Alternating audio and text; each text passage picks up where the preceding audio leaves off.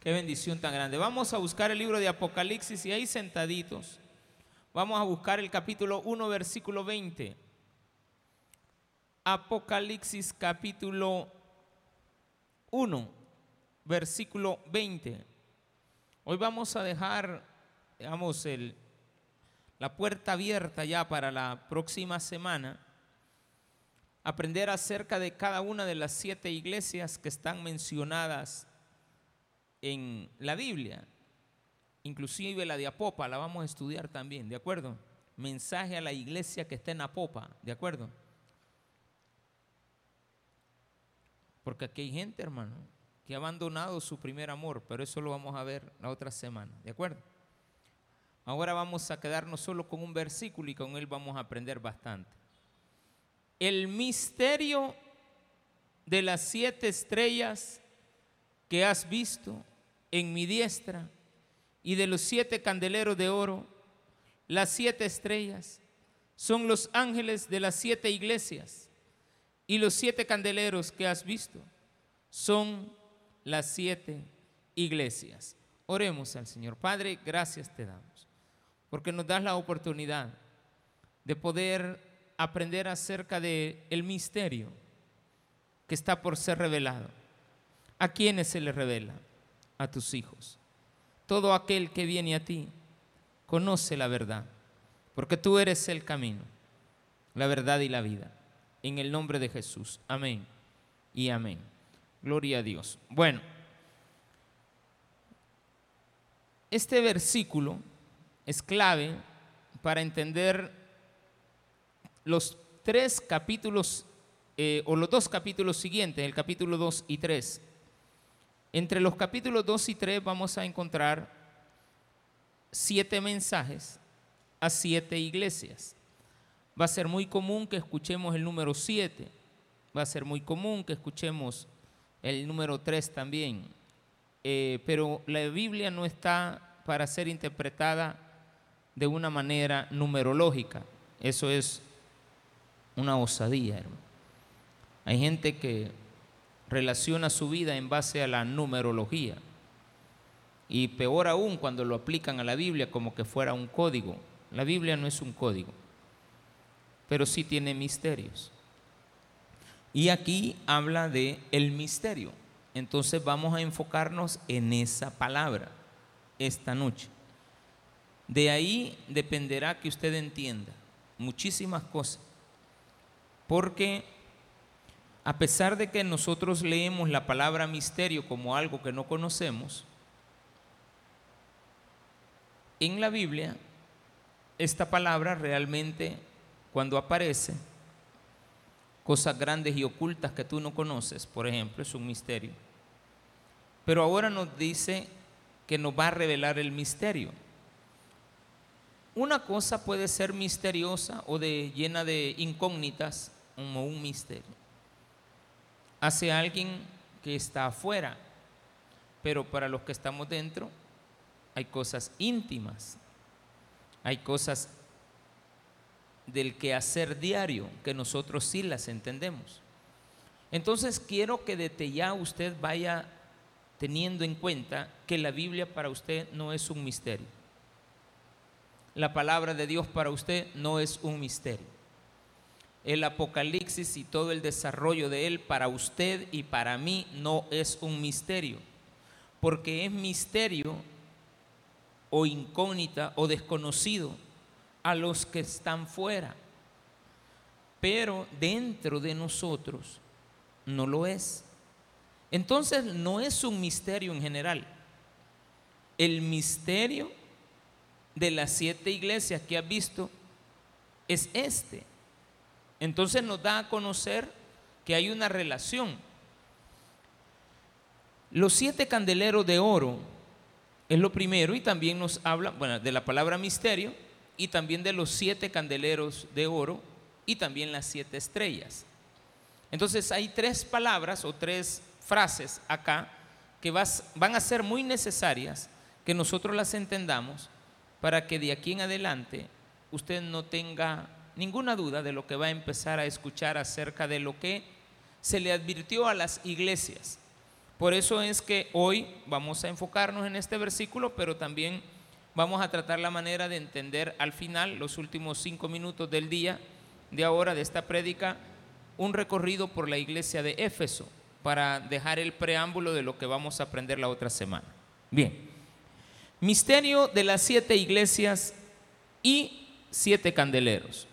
El misterio número uno es de las siete iglesias. ¿Quiénes son? Las siete iglesias. La palabra de Dios está escrita en el Antiguo Testamento para un mundo hebreo, pero ahora ya no le habla a los hebreos. Ahora le va a hablar al mundo griego. Y el mundo griego lo vamos a simbolizar como una forma este, equiparable con la iglesia pagana o la iglesia, bueno, la gente pagana, pero que ahora ya está conduciéndose por los caminos del Señor. Antes tenían como misterio las cosas de Dios. Cuando usted no era cristiano, usted era, ajeno a las cosas de Dios. Pero cuando usted vino a Cristo, empezó a entender cosas que antes no entendía. Y por lo tanto, para usted ya no son un misterio. Entonces, ¿quiénes son, según lo que la palabra de Dios nos está diciendo acá? El misterio de las siete estrellas que has visto y de los siete candeleros de oro. Dos cosas. Las siete estrellas son los ángeles de las siete iglesias y las iglesias son los candeleros. Entonces vamos a tener dos ideas. ¿Quiénes son las estrellas? Los ángeles. ¿Y quiénes son los candeleros? Las iglesias. Entonces, cada una de las iglesias que vamos a analizar tienen una razón de ser. En primer lugar, ¿por qué, por ejemplo, por qué primero está Éfeso y no está Pérgamo? El Pérgamo es la tercera, ¿por qué la segunda es Esmirna? y no es la primera, ni, ni la cuarta, ni la última, sino de que llevan un orden y tienen una razón de ser. Éfeso no era la ciudad más importante, perdón, no era la capital de Grecia en aquel, en aquel entonces, o de Asia, llamémosle mejor. La zona asiática, no era esa la, la capital, la capital era Pérgamo, pero resulta que Éfeso era muy importante, era un puerto marítimo, donde pasaban los comercios y por lo tanto era como el centro bancario, por decirlo así, el centro de mayor comercio y por lo tanto era muy importante para la economía, aunque incluso en algunas ocasiones fue destruida, atacada y conquistada, Éfeso siempre salía adelante porque era una ciudad muy rica. Entonces en esa zona geográfica es de que se le da el primer mensaje. Pero bien, antes de eso, nos habla de siete iglesias o de siete estrellas.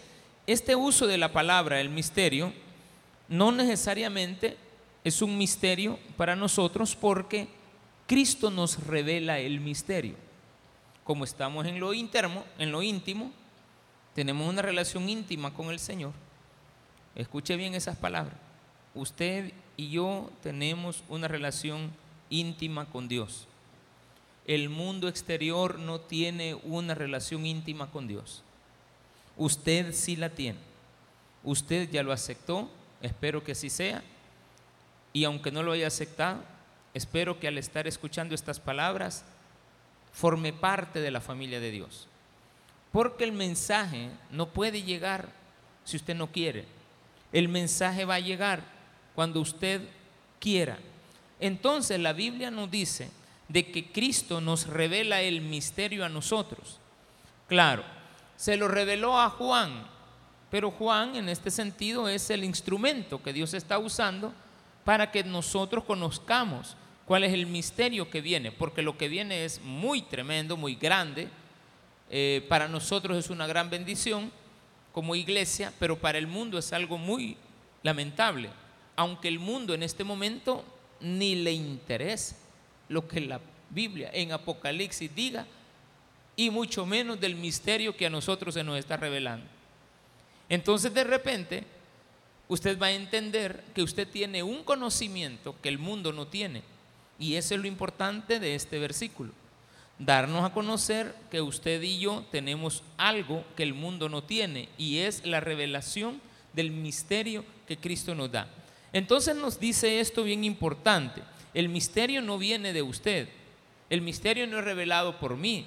El misterio no es revelado por Juan. El misterio es revelado por Cristo. La semana pasada veíamos al Cristo resucitado. Ahora que Cristo está resucitado, por eso es bueno llevar este libro despacio y no a la carrera.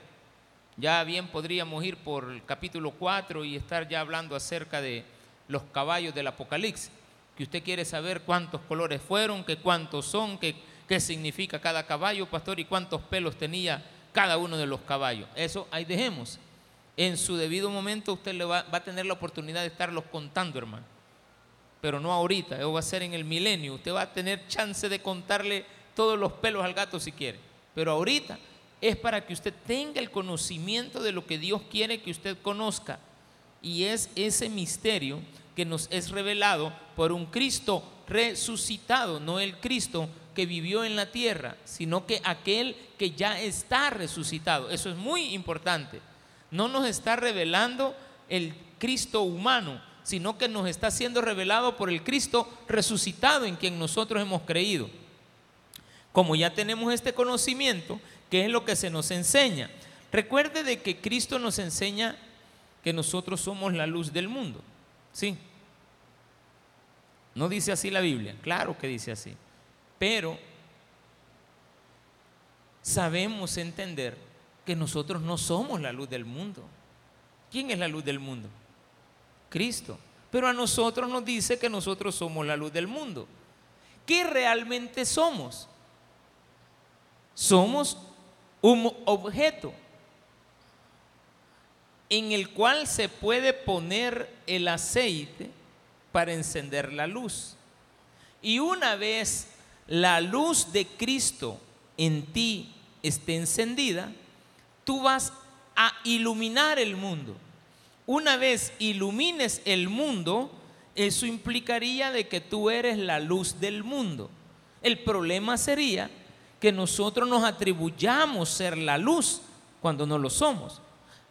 La iglesia no es la luz del mundo. La iglesia es un instrumento para llevar la palabra de Dios que al final deberíamos de poder entender que la iglesia es la luz que el mundo necesita. Y la luz no se pone abajo de un almud para que nadie la vea, sino que se pone en lo más alto. Entonces, ¿qué es la iglesia? La iglesia es la luz. Y esa luz, en algún momento determinado, lo estoy tocando el tema, porque así se le llamó a las iglesias. A las iglesias se les conocía como la luz. Donde está la luz, está la salvación. Entonces las iglesias eran eso, la luz que el mundo necesitaba se ponía una iglesia y por lo tanto la iglesia se convierte en la esperanza que el mundo tiene. ¿Qué viene la gente a hacer a la iglesia? Ustedes quizás vinieron por un milagro, hace como 20 años. ¿Pero qué están haciendo aquí si ya recibieron el milagro? Ya se hubieran ido, ¿o no? Pero no, se quedaron. ¿Por qué se quedaron? Porque en la iglesia hay palabra. Y esta palabra nos va revelando continuamente lo que necesitamos saber. Entonces nos va iluminando el camino. Entonces, ¿qué es, qué es en sí el candelero? El candelero es el objeto donde se ponía la luz. Y por eso es importante que usted hoy entienda que habían ángeles en la iglesia pero estos ángeles también, ya vamos a analizarlo, no son los ángeles celestiales. Hay aplicación, por supuesto que sí. Se tenía entendido de que cada uno de nosotros tenía un ángel de la guarda, por ejemplo. Los hebreos en eso creían. Cuando Pedro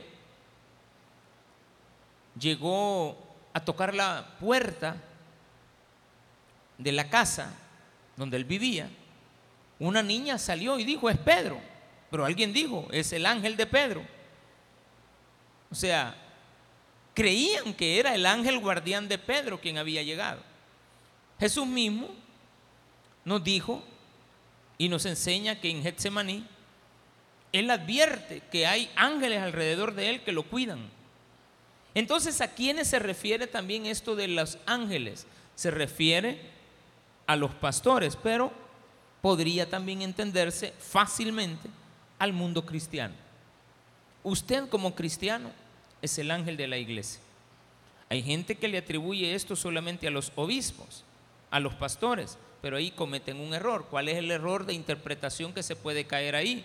Que el mensaje no está diciendo que se le envíe el mensaje a un ángel, sino que al ángel es diferente. No va dirigido a una persona. El Apocalipsis no se escribió para los pastores.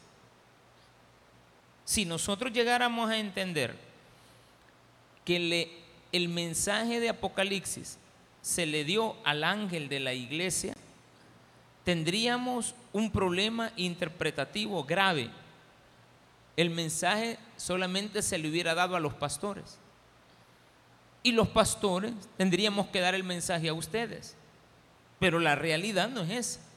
La realidad y tiene una mayor aplicabilidad cuando se entiende que el mensaje va dirigido a todos los miembros de la iglesia.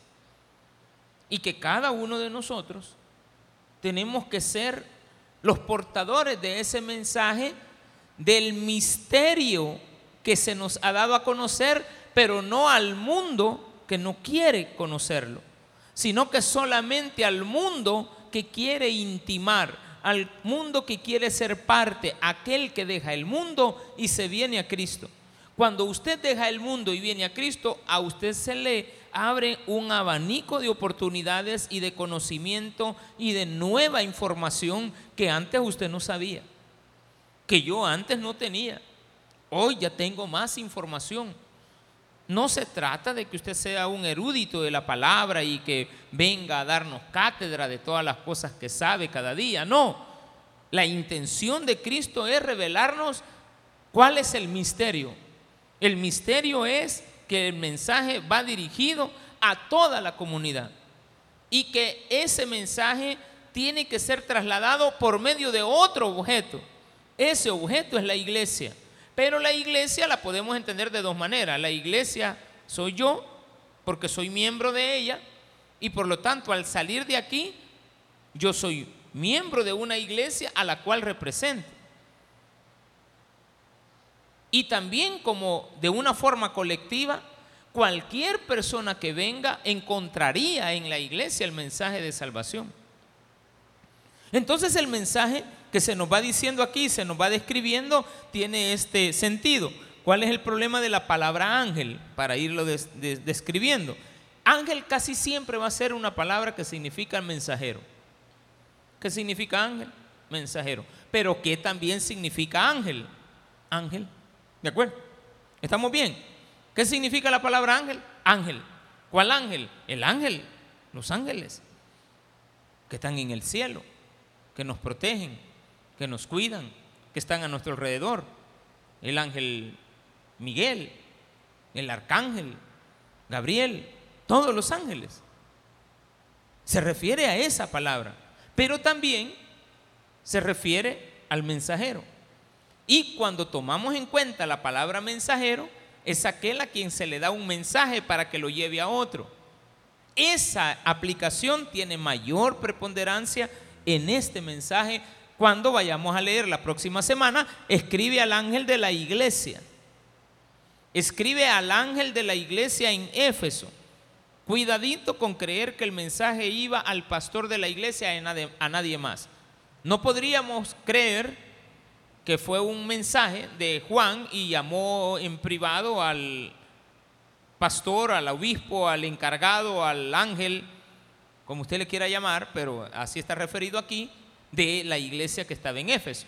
Le habló acerca de todas las cosas y como fueron siete, alguien podría creer, bueno, entonces llamó a los siete pastores que están en las siete iglesias, los llamó a una reunión y les dijo el misterio. No, no lo podríamos entender así. Sería un error catastrófico mental de querer entender que así fue la cosa. El mensaje fue para todas las iglesias. El mensaje fue para que pudiéramos entender que el mensaje tiene también a un mensajero. El mensajero tiene que ser siempre el ángel. Y ya dije, todos al sentirnos parte de la iglesia, debemos de entender que este mensaje va para que nosotros también lo demos. Nosotros tenemos que hablar del mensaje de Cristo. Pero ¿quiénes lo van a recibir? Todos aquellos que quieran ser parte del grupo íntimo de Jesús. Si usted no quiere ser parte de este grupo íntimo, no se le pueden revelar los misterios.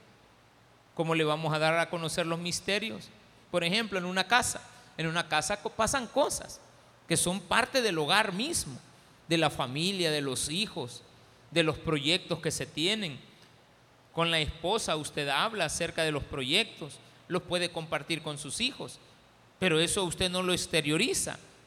Es parte del misterio que hay para todos los vecinos de lo que puede estar pasando aquí. En este momento alguien podrá pasar por la iglesia caminando. Ahí va o en un vehículo. Voltea a ver a la iglesia y dice, algo está pasando ahí. Les han de estar enseñando, no sabe lo que nosotros estamos hablando en este momento, porque esto queda en secreto, no en secreto, queda como una, como una enseñanza íntima a todos aquellos que han venido, a todos aquellos que nos escuchan, a todos aquellos que están conectados a los que algún día van a escuchar este sermón, pero no a aquellos que están fuera del grupo. Entonces, por lo tanto, vamos a entender que ángel también está referido a eso. También ángelos o ángel, que estaba referido al obispo, no solamente eso, también sino que también al ángel de la guarda, que puede ser otra idea, y pero finalmente a algo bien importante. En el mundo antiguo griego y en el mundo antiguo de los hebreos, siempre había una relación bien peculiar. Todos creían que todas las cosas de la tierra tenían una representación en el cielo. Si en la tierra hay árboles, tendría que haber algo en el cielo que representaría a los árboles. En el cielo hay una ciudad, la ciudad santa, que representa a la ciudad santa de la tierra. En el cielo van a haber seres, y hay seres, que representan la forma de los seres humanos que vivimos en la tierra. Por lo tanto, si había un candelabro o un candelero en la tierra, también en el cielo hay algo que lo representa. Por eso es que Juan vio un candelero y vio a uno que tenía, estaba en medio del candelabro. Y luego vio que habían siete más, porque habían en su mano siete candelabros.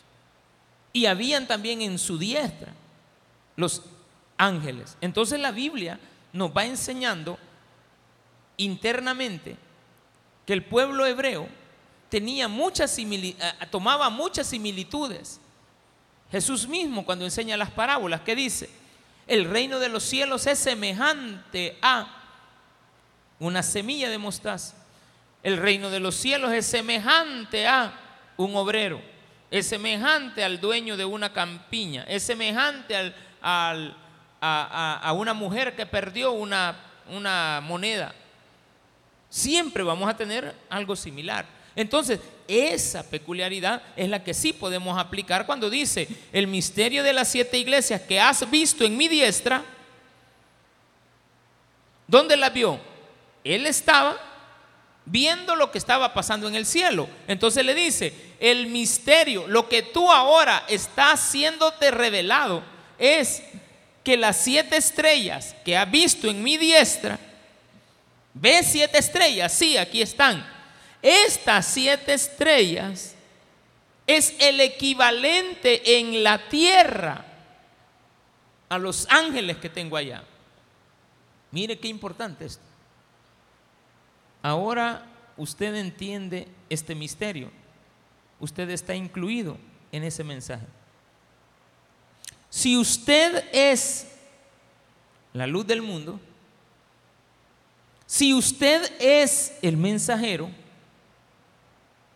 yo no sabía que era un mensajero de Cristo. Hasta que con los años empecé a entender que predicar es llevar su mensaje. Ah, entonces soy un ángel, va. Viera que ya siento las alitas, hermano. Sería un error pensarlo así. Porque no se refiere a ese tipo de ángeles. Por eso que los ángeles tienen dos formas de verlo. Mensajero y ángel o ángelus. El ángel propiamente dicho y la palabra ángel que se aplicaba al mensajero. En la Biblia la vamos a encontrar como 50 veces, solamente en el, Apocalipsis y en algunos libros del Nuevo Testamento escritos de Pablo. Solamente ahí está como 50 veces la palabra mensajero. Por lo tanto, cuando usted, sin darse cuenta, da mensaje de la palabra de Dios a otra persona, usted es el ángel de la iglesia que necesitamos tener acá. Entonces viene Cristo y te dice, en mi mano, allá en el cielo, tengo unas estrellas. Y usted dirá, ay pastor, pero yo nací estrellado, yo nada de estrella tengo yo. Ah, es así como usted se considera, pues. Usted así se siente, así quedes. ¿Cómo lo vamos a sacar de esa forma de pensar? Usted es uno de esos que estaban en la diestra. Porque en el momento que usted lleva un mensaje de la palabra de Dios, usted es uno de ellos. Ahora, el mensaje dice claramente, las estrellas siete que ha visto en mi diestra y los siete candeleros de oro, dos puntos, las siete estrellas son los ángeles, cada estrella un ángel. Y los siete candeleros de oro puro, intachable, firmeza, pureza, benignidad, dominio, indestructibilidad, todo eso es la iglesia.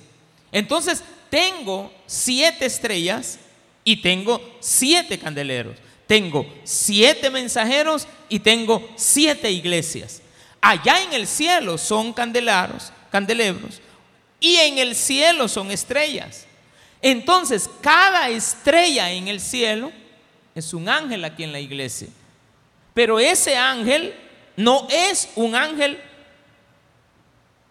como ser, es la persona que ya tiene ahora a Cristo en su corazón.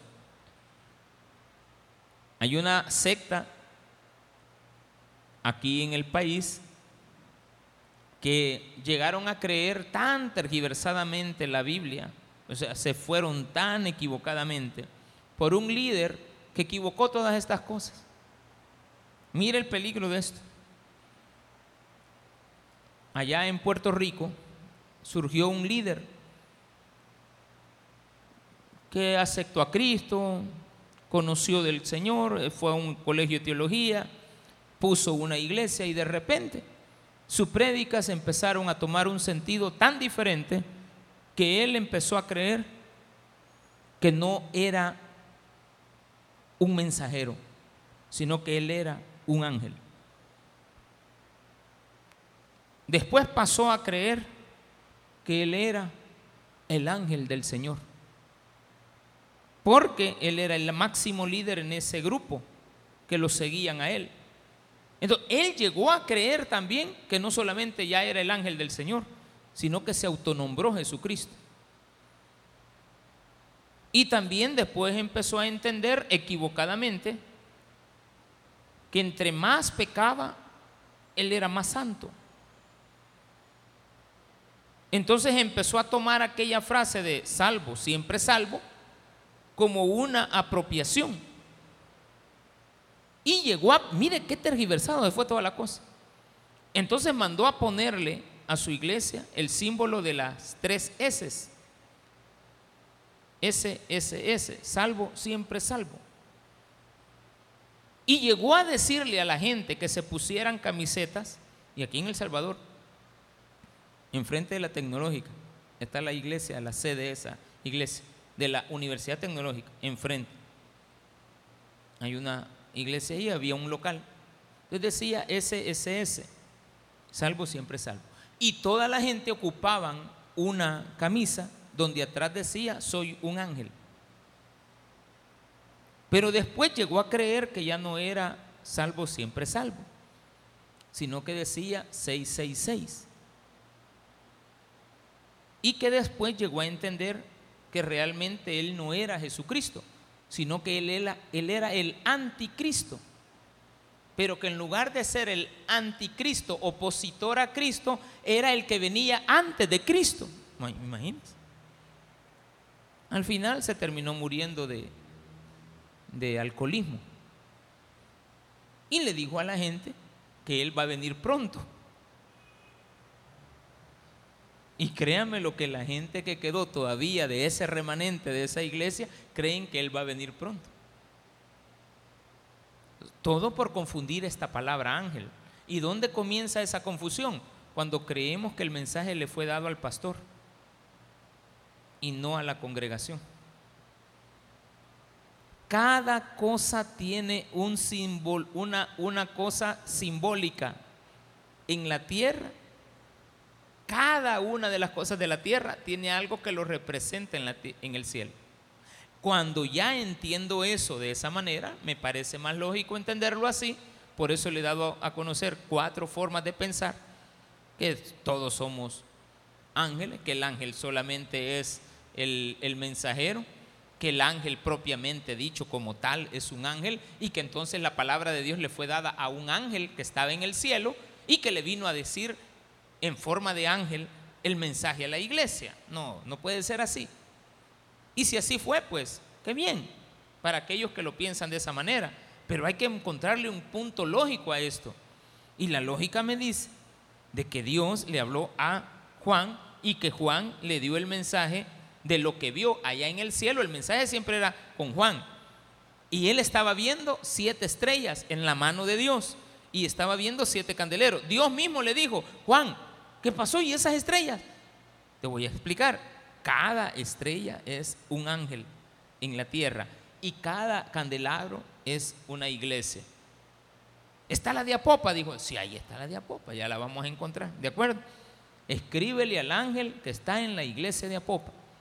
Y esa la vamos a ir viendo despacito. Pero bien, ¿qué más podemos entender de esto? Que los mensajes se dirigen a la iglesia, hermano. ¿A quiénes va dirigido el mensaje? No va dirigido a, al servidor que está predicando ahorita. No, el mensaje va para ustedes. Pero cuando yo me fijo quién soy realmente, yo soy uno de ustedes. Sería un error creer que el mensaje me lo dio a mí. Cuando yo llego a creer eso, entonces estoy equivocado. No cabe duda de que Dios nos envía su mensaje a través de su palabra, porque la palabra es la luz. ¿Qué es lo que se decía de Éfeso? Y ahí vamos a entrar a una a la peculiaridad de esta iglesia. Mensaje de las siete iglesias el mensaje a Éfeso. Solamente voy a leerlos y la próxima semana lo vamos a discutir. Pero vamos a discutir muchas cosas, ya las va a ver. Escribe al ángel de la iglesia en Éfeso, el que tiene las siete estrellas en su diestra, el que anda en medio de los siete candeleros de oro, dice esto. ¿Quién dice eso? El Cristo resucitado. Le dice a Juan, envíale un mensaje a la iglesia, al ángel que está en Éfeso. Pero le dice, una de las siete iglesias está aquí. Y una de esas siete iglesias es la de Éfeso. Entonces hay siete iglesias a las que les vas a llevar mensaje. A cada una por una forma individual. Más sin embargo, cada una de ellas tiene un ángel. Cada una de ellas tiene una congregación y cada una de ellas tiene su peculiaridad, tiene sus características, tiene su forma de ser. Esta iglesia es diferente a otra iglesia. Nosotros somos una iglesia y somos una iglesia de Cristo. Pero esta iglesia de Cristo, de alguna u otra manera, la vamos a encontrar en las cosas que se hablan acerca de Éfeso. Veamos. Yo conozco tus obras. ¿Qué conoce Dios de mí? Las obras. Repito, Esto lo vamos a desarrollar la otra semana. Venga la otra semana, día viernes a las 6.30. Conozco tu arduo trabajo. Hay gente que dice, yo como trabajo, yo trabajo, yo trabajo, trabajo. Yo me dedico a la iglesia, yo trabajo para la iglesia, yo le dedico tiempo a la iglesia, yo trabajo y trabajo y trabajo. Está bien. Conozco tu arduo trabajo. Yo sé tus obras. ¿Cuáles son tus obras? Tu arduo trabajo. Tu paciencia. Que no puedes soportar a los malos. Y has probado a los que dicen ser apóstoles.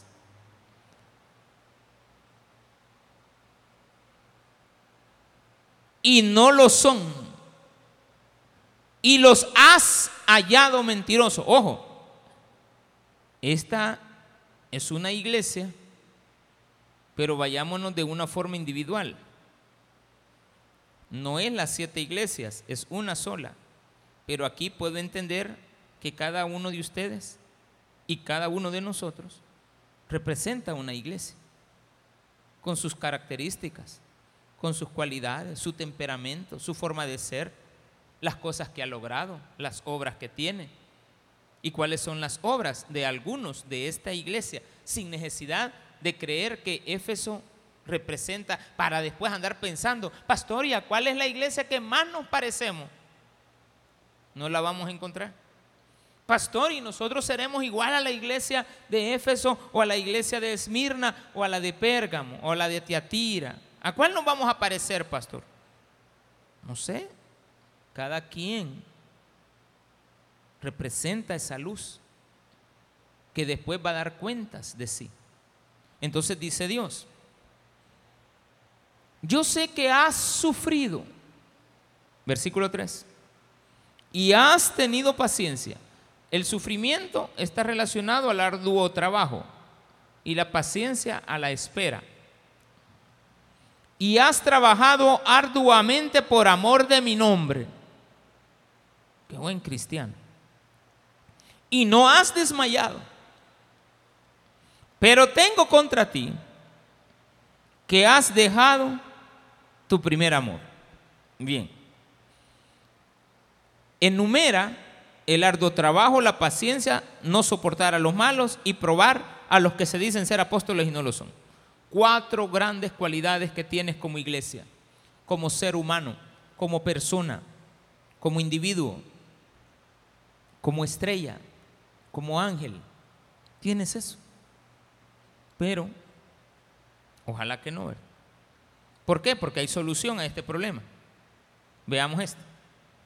Pero tengo contra ti algo. Has dejado tu primer amor. Recuerda, por tanto, te traigo a la memoria de dónde has caído y arrepiéntete. Busca solamente algo. Eres bueno. Conozco tus buenas obras. Entre estas buenas obras, sos trabajador. Tienes paciencia. No te gustan los malos. Y has descubierto a los que se dicen ser apóstoles y no lo son. Pero como tengo contra ti algo, he descubierto que te me has enfriado. He descubierto que has caído. Recuerda dónde fue el error. Piensa y retrocede en tu vida donde has fallado. Y hay una solución a esto. No te condenes. Ay, que la iglesia de Éfeso estaba condenada porque había perdido su primer amor. Y como a, cada rato le decimos eso a la gente, va. Usted ha perdido el primer amor, usted ha perdido el amor a la iglesia, usted aquí, usted ya no es igual que antes. Espéreme, hay una solución. ¿Cuál es la solución? Arrepiéntete. ¿Arrepentirme de qué? De que ya no tengo el, el mismo amor que antes. Sencillo. Recuerda por tanto de dónde has caído y arrepiéntete y haz las primeras obras. El arduo trabajo, la paciencia, que no soportas a los malos y descubres a los mentirosos. No dice que Dios te reveló quién es el mentiroso. Dice que tú lo has descubierto. dice que tú probaste a los que son, dicen que son apóstoles y no lo son.